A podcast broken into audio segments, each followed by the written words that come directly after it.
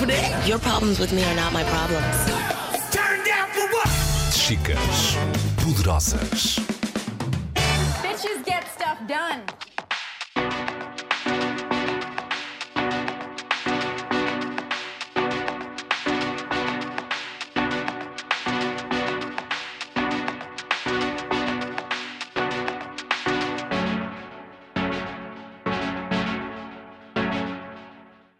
Eu perguntei-me muitas vezes se eu não devia ter respondido um, a, esse, a esse apelo interno que eu tinha, se eu não devia ter respondido mais cedo.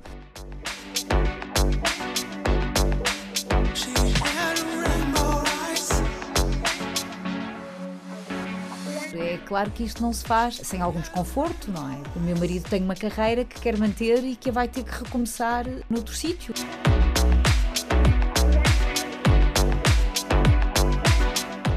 Dias morrem 800 mulheres uh, por causas ligadas ao, à gravidez, ao parto e ao pós-parto. Nós, como sociedades, temos que ter consciência de que preparamos as nossas crianças para ser adultos uh, empáticos, para ser adultos solidários ou não. A resposta mais aguardada chegou. O lugar de diretora regional do Fundo das Nações Unidas para a População era dela. Mas antes foram meses de provas. Muitas vezes, quando pensamos porque é que eu estou a investir nisto, porque é que eu me estou a preparar tanto para isto, se eu não sei se vou passar à fase seguinte e à outra e à outra. Será que estou a perder tempo? Será que Não estou a é? perder tempo? Exatamente. Aos 44 anos, a vida de Mónica era confortável em Lisboa. Foi deputada, coordenadora para as questões da população e desenvolvimento e era professora universitária e comentadora na RTP. Enfim, um dia a dia preenchido, mas Mónica queria mais e desde abril que está em Genebra, porque a vida pode mudar quando nós quisermos. É fácil mudar de vida? Mudar de vida nunca hum, é fácil. A decisão é, é terrível, porque é uma decisão hum, que tem muitas implicações e nós temos consciência de muitas das implicações, não de todas. Eh, Quando, quando eu decidi me candidatar ao lugar, eu sabia que provavelmente ia ter que mudar eh, de cidade, hum, que ia ter que reajustar os meus eh, planos familiares, Tem duas filhas, tenho duas marido. filhas, o meu marido, que ainda estão cá ah, em Lisboa. Eles mudam-se no próximo ano, no fim do, deste ano letivo que está, que está agora a correr.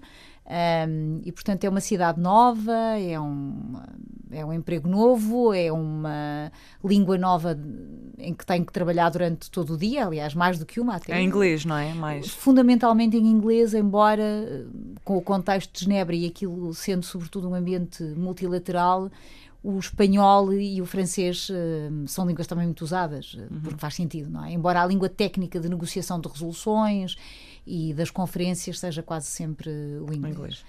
Depois há uma série de coisas que ninguém nos prepara para a mudança, não é? Isto, isto de ser imigrante tem contornos que muitas vezes eh, não, não partilham connosco. E digo-lhe um deles, que, que talvez fosse o que mais me custou, que é nós sabermos que, por muito que queiramos continuar presentes na vida dos nossos amigos e da nossa família, a verdade é que nós perdemos eh, a maior parte dos momentos eh, muito significativos para os nossos amigos. Nós estamos cá nas festas de aniversário, nós estamos para celebrar as vitórias, nós estamos para dar colo nas derrotas. Eh, também não podemos receber eh, colo e parabéns em pessoa quando também temos as nossas vitórias e as nossas derrotas. E isso, do ponto de vista psicológico, é difícil, é é muito difícil. Eu mudei de vida, é exatamente essa, essa a expressão. Eu não sei quantos anos continuarei a trabalhar para o Fundo das Nações Unidas para a População, mas antevejo que sejam muitos. O mandato será mais ou menos quanto o Em primeiro? princípio, quatro anos. eh, o meu posto é um posto de rotação, eh, portanto, o mudar de vida para mim significa saber que daqui a quatro anos, eh, no mínimo, terei que ir para outro sítio. Portanto, eh, quando eu lhe dizia é uma decisão eh, quase permanente, eh, eu decidi que ia estar permanentemente a mudar de vida, porque vou estar eh, permanentemente a mudar de posto dentro da organização. É claro que os dias de grandes sucessos em que nós conseguimos ver aprovada uma resolução com a linguagem que é preciso, com o compromisso político que é necessário para poder, se poder trabalhar no terreno e melhorar a vida das pessoas e ter impacto na direção que nós sabemos que é a direção correta para construir um mundo Compensa, melhor. não é? Compensa. Nós movemos-nos pela paixão pelos direitos humanos, da igualdade de género, e isso aproxima uh, muitas pessoas, porque sabemos que a parte técnica é muito importante mas há uma parte que é emocional e que é motivada exatamente Que é mexer diretamente com a vida das pessoas, não é? Porque as resoluções que vocês vão aprovar ou não vão ter um impacto direto depois, não é? Sem em dúvida, vidas, sem em... dúvida. Eu, eu, quando tenho que explicar às pessoas o, o que é que eu faço, eu trabalho num ambiente multilateral. Eu, eu interajo eh, naquilo que nós chamamos o ecossistema de Genebra, que é um ecossistema constituído sobretudo de três grandes áreas. É a área dos direitos humanos, é a área da saúde uh, e a área do trabalho humanitário. E, portanto, o meu escritório tem uh, especialistas nestas três grandes, três grandes áreas e nós interagimos com os Estados-membros, uh, interagimos com as organizações internacionais, com a sociedade civil, com o setor privado, tentando que nestes três contextos haja compromissos firmes, no sentido de valorização dos direitos humanos, de eliminação da violência com base no género. Tentamos que depois esses compromissos se traduzam em programas, porque esses sim é que vão fazer com que a vida das pessoas um, seja mudada. Estou constantemente a coordenar-me com Nova York, onde temos as nossas grandes equipas de especialistas, e com o terreno, com os nossos uh, escritórios nos países e com os nossos escritórios regionais, porque são eles que sabem o que é que casamento infantil significa uh, no terreno, o que é que mutilação genital feminina significa o que é que é preciso para combater isto, o que é que significa uh, falar de introduzir uma perspectiva de género na ação humanitária. Eu recebo muitas vezes alunos e visitantes no escritório que me perguntam como é que podem ir trabalhar para o FNOAP. E eu digo-lhes, a primeira coisa que eu lhes digo, isto não é um emprego. Só venham para o FNOAP, primeiro, se estiverem profundamente chocados com a situação no mundo e quiserem fazer alguma coisa para o mudar. E se estiverem disponíveis para ter uma vida que é uma vida dedicada a uma causa, mas que é uma vida que vos pode levar, num momento qualquer, a ir para um sítio onde não possam levar a família. Nós temos muitos postos em que são postos onde não se pode fazer acompanhar pela família. Temos postos são postos perigosos? São é postos isso? considerados com algum risco, são postos, um, em alguns deles, perigosos. Nós temos uh, pessoas neste momento a trabalhar com os Rohingya no Bangladesh, temos muita gente a trabalhar. Um, no Iémen, temos pessoas a trabalhar uh, na zona do Kasai, no Congo. A dureza do posto, a dureza do que se vê, a dureza do trabalho. Um, não é, não é para todos. E a Mónica fez isto tudo aos 40 anos. Portanto, foi uma mudança numa idade em que supostamente já não se deve arriscar. Isto estou a falar, obviamente, de ideias feitas, preconceitos que alguns de nós têm, uh, ou em que uh, já é mais difícil depois conseguir ter um reconhecimento porque já se tem 40 anos e, no caso, a Mónica até tinha uma vida estável. Essa foi a pergunta que os meus amigos mais me fizeram. Uh, Porquê é que tu, aos 44 anos, uh, eu fiz 45 esta semana, porquê é que tu, aos 44 anos, uh, te estás uh, a disponibilizar para, para, abandonar uma vida muito confortável uh, e era muito feliz. Uh, e, e, é importante que se perceba isto. Eu, eu, fui sempre muito feliz no que eu fazia. Eu cheguei a dizer muitas vezes que me sentia privilegiada em que me pagassem para eu fazer a coisa que eu mais adorava no mundo, que era ensinar. E depois havia até quem me pagasse para eu dizer o que é que eu achava sobre o mundo, sobre o mundo e sobre a realidade e sobre a política internacional. Mas há uma espécie de, de vazio. Um, que nós, a partir de uma certa idade, sabemos como preencher, também sabemos como lidar com ele. Eu, com 44 anos, sabia como domar esta vontade que eu tinha de, de arriscar e de, ir, e de ir trabalhar para uma organização internacional e de ir para o terreno. Eu sabia como a domar, mas ela estava lá. E, portanto, aos 44 anos é uma idade tão boa como qualquer outra. O que é que respondeu aos seus amigos quando eles lhe perguntaram isso? Dizia-lhes, sobretudo, que sentia um, que estava na altura de. Um, como nós dizemos muitas vezes nos, nas, nas, grandes conferências, de deixar de apenas uh, falar sobre as coisas e começar a trabalhar nas coisas. Nós usamos muito, a expressão em português não resulta, nós dizemos muitas vezes que passamos muitas vezes a talk the talk e de vez em quando é preciso walk the talk. É preciso de facto ir lá e fazer. E participar e, e responsabilizar-se também. E também, se posso dizer isto. Um, porque eu queria que as minhas filhas tivessem um, o exemplo de que uh, as mulheres eh, conseguem fazer eh, tudo aquilo a que se propõem. Não é uma questão de serem diferentes dos homens, de serem superiores aos homens, é exatamente eh, a conversa contrária. As mulheres são iguais aos homens e, portanto, tudo está ao nosso alcance.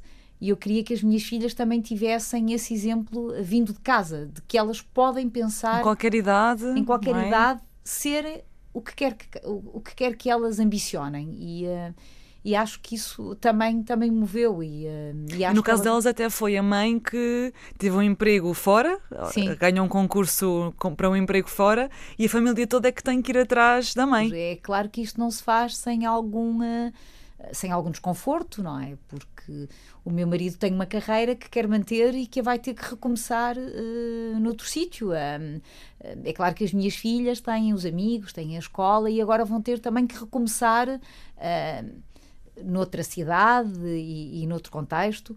Bem, para começar, um, um concurso co- como aquele a que, a que me sujeitei, porque, porque é assim que se entra de novo para as organizações internacionais, é um concurso longo e é um concurso cansativo, porque cada fase é, é complexa e nós nunca temos garantias de que passaremos para a próxima. E, portanto, muitas vezes, quando pensamos porque é que eu estou a investir nisto, porque é que eu me estou a preparar tanto para isto, se eu não sei se vou passar à fase seguinte e à outra e à outra. Será que estou a perder tempo? Será que não estou a é? perder tempo? Exatamente. Será que eh, no fim destes quatro ou cinco meses de concurso recebo aquele e-mail que ninguém quer receber eh, a dizer muito obrigada por se ter candidatado, mas eh, va- o posto já foi atribuído? E, portanto, esta incerteza hum, só é hum, contrariada quando há apoio. Claro, quando há uma base sólida. De apoio, sim. sim. Como é que descreveria o seu dia a dia neste momento? Bom, hum, começa-se a trabalhar relativamente cedo nestes contextos, porque as reuniões começam quase sempre nove da manhã e, portanto, às vezes há o trabalho de preparação que se tem que fazer e, e imediatamente antes. E responder a e-mails, há sempre uma tonelada, uma lista longuíssima de e-mails para responder, eh, do- dos nossos eh, escritórios eh, nacionais, dos nossos escritórios regionais, de- da sede. Eu tenho dias que não consigo ir ao escritório porque eh, passo de uma reunião para outra, passo de, uma, de um evento para outro e hum, Reuniões que conseguem ser frutíferas, não é? a maior parte delas. muitas vezes nós também temos que ir participar em processos que ou são puramente de consulta, ou são puramente informativos. E muitas vezes há uma grande frustração em que nós achamos que o dia vai ser excepcional e que vamos conseguir terminar o dia ah, a recolher informação, a promover o mandato da nossa organização e chegamos ao fim do dia com uma mão cheia de nada, não é? Isso é, isso é também muitos dos dias, ah, muitos do- dos dias ah, ali no escritório. Mas é, um, mas é um escritório que nunca está parado. Eu, eu desde que cheguei em abril, ahm, que, o- que, o- que os, que os meus colaboradores me dizem: Ai, tu vais ver, há uma semana em que o trabalho abranda. Eu ainda não descobri qual é essa semana, mas acredito que ela, que ela vai chegar. Leva trabalho para casa, sobretudo agora que tem muito tempo livre à noite. Muito não é, mas há algum tempo livre para poder eh, ocupar-se consigo própria. levo muito trabalho para casa porque ahm, nós trabalhamos com muitas partes do mundo que estão noutros fusos horários e muitas vezes é preciso às 11 da noite ahm, estar reunido com, com Nova Iorque ou muitas vezes logo cedo de manhã é preciso estar reunido com, alguma, com algum escritório na Ásia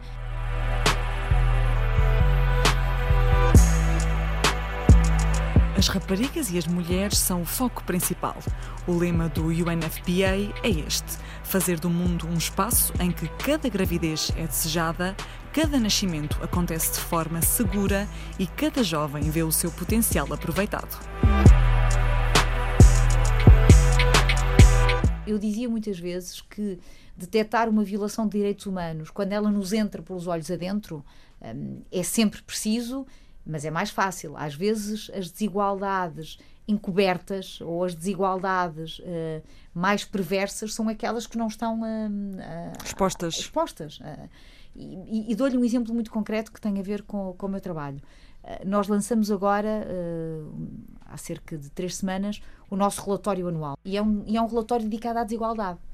Ah, e o mais interessante é que nós dizemos ah, que a desigualdade está a aumentar. Mas depois nós queremos ir mais fundo, porque isto é algo que nos entra pelos olhos adentro. Nós olhamos para a desigualdade no mundo e percebemos que ela está a aumentar.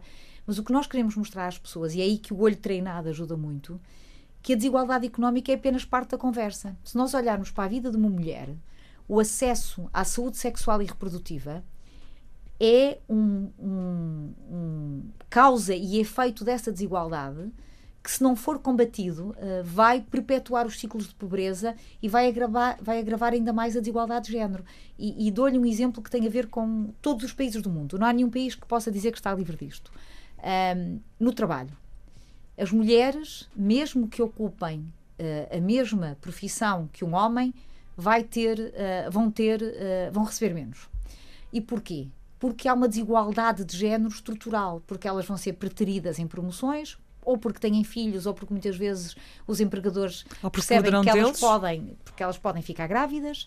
Um, muitas vezes em, em determinados países o custo dos cuidados com as crianças é tão caro que as mulheres são muitas vezes forçadas um, a escolher entre uma carreira ou entre um emprego uh, remunerado, porque sabemos também uh, que as mulheres, como têm menos acesso uh, à saúde e à saúde sexual e reprodutiva, têm gravidezes menos vigiadas, menos do que as consultas que são recomendadas, têm muitas vezes partos que não são assegurados por pessoal competente e ficam com problemas de saúde que se perpetuam ao longo das suas vidas e isso vai fazer com que elas tenham que faltar mais vezes ao trabalho, com que sejam menos produtivas.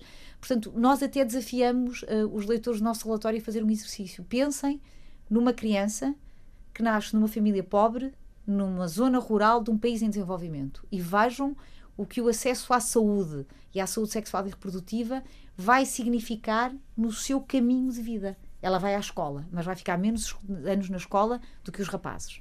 E como vai ficar menos anos na escola do que os rapazes, ela não vai ter aulas sobre educação sexual compreensiva. Portanto, não vai saber proteger-se de gravidez indesejadas, de infecções sexualmente transmissíveis, apenas para lhe dar dois exemplos. E porquê é que ela sai da escola? Porque quando chegar aos 10 anos, em muitas sociedades, ela vai ser vista como uma de duas coisas. Ou mão de obra, podendo ajudar a tomar conta dos irmãos, por exemplo, fazendo pequenas tarefas em casa, ou então como estando pronta para casar. Ou as duas coisas já. Ou as duas coisas em simultâneo. E como não teve educação sexual compreensiva e não tem acesso à saúde sexual e, e, reprodutiva, ela não vai poder impedir as gravidezes numa idade em que nem o seu corpo, nem a sua cabeça estão prontos para ser mãe. São crianças. E, portanto, isto vai significar com que ela vai ser, vai ter que sair da escola, se é que já não saiu da escola, vai ficar afastada do espaço público, provavelmente não vai ter um emprego uh, remunerado, não vai ter voz uh, na sociedade e na tomada de decisão sobre a sua própria vida. E, portanto, nós tentamos chamar a atenção para isto. A partir do momento em que se sabe determinadas coisas, é impossível abandonar o barco? Eu uso muito uh, as palavras da nossa Sofia, quando ela dizia: uh, lemos, vemos e ouvimos, não podemos ignorar. Todos os dias morrem 800 mulheres eh, por causas ligadas ao, à gravidez, ao parto e ao pós-parto. São quase todas evitáveis.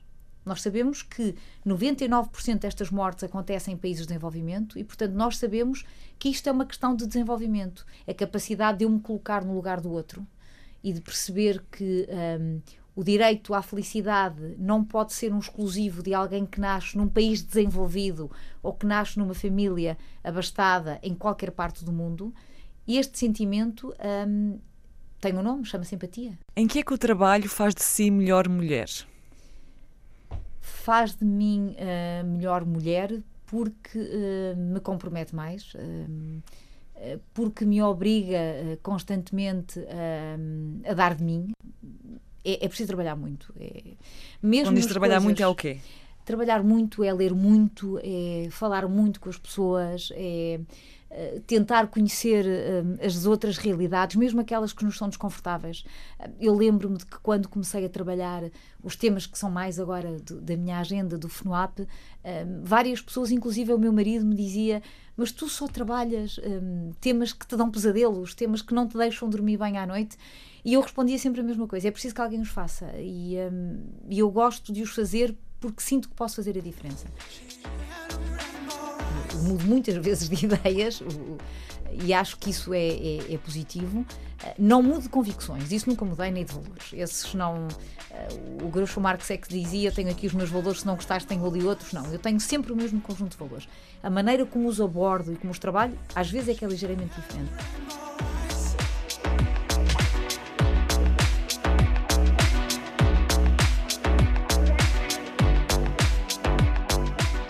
E eu perguntei-me muitas vezes se eu não devia ter respondido Um, é, esse, é esse apelo interno que eu tinha se eu não devia ter respondido mais cedo. Agora não me arrependo, eh, porque consegui construir muitas coisas até ter cedido uh, a esse impulso uh, interior. Mas, mas, sobretudo isso, sejam ousadas e sejam fiéis àquilo que é o vosso uh, chamamento interno e estejam preparadas para ficar frustradas muitas vezes. Isso mas é para seguir recuperar e levantar e continuar. Sempre. Não há um caminho que nos leve à felicidade, mas ir identificando nos vários momentos aquilo que corresponde a tudo isto, os meus valores, aquilo que eu estou disposta a arriscar. Um, e ousar uh, trilhar caminhos que às vezes parecem mais difíceis e que me vão provocar frustrações uh, durante, durante os mesmos, mas que no fim, uh, quem sabe, nos fazem ter o, um sorriso enorme e pensar: eu esta já consegui.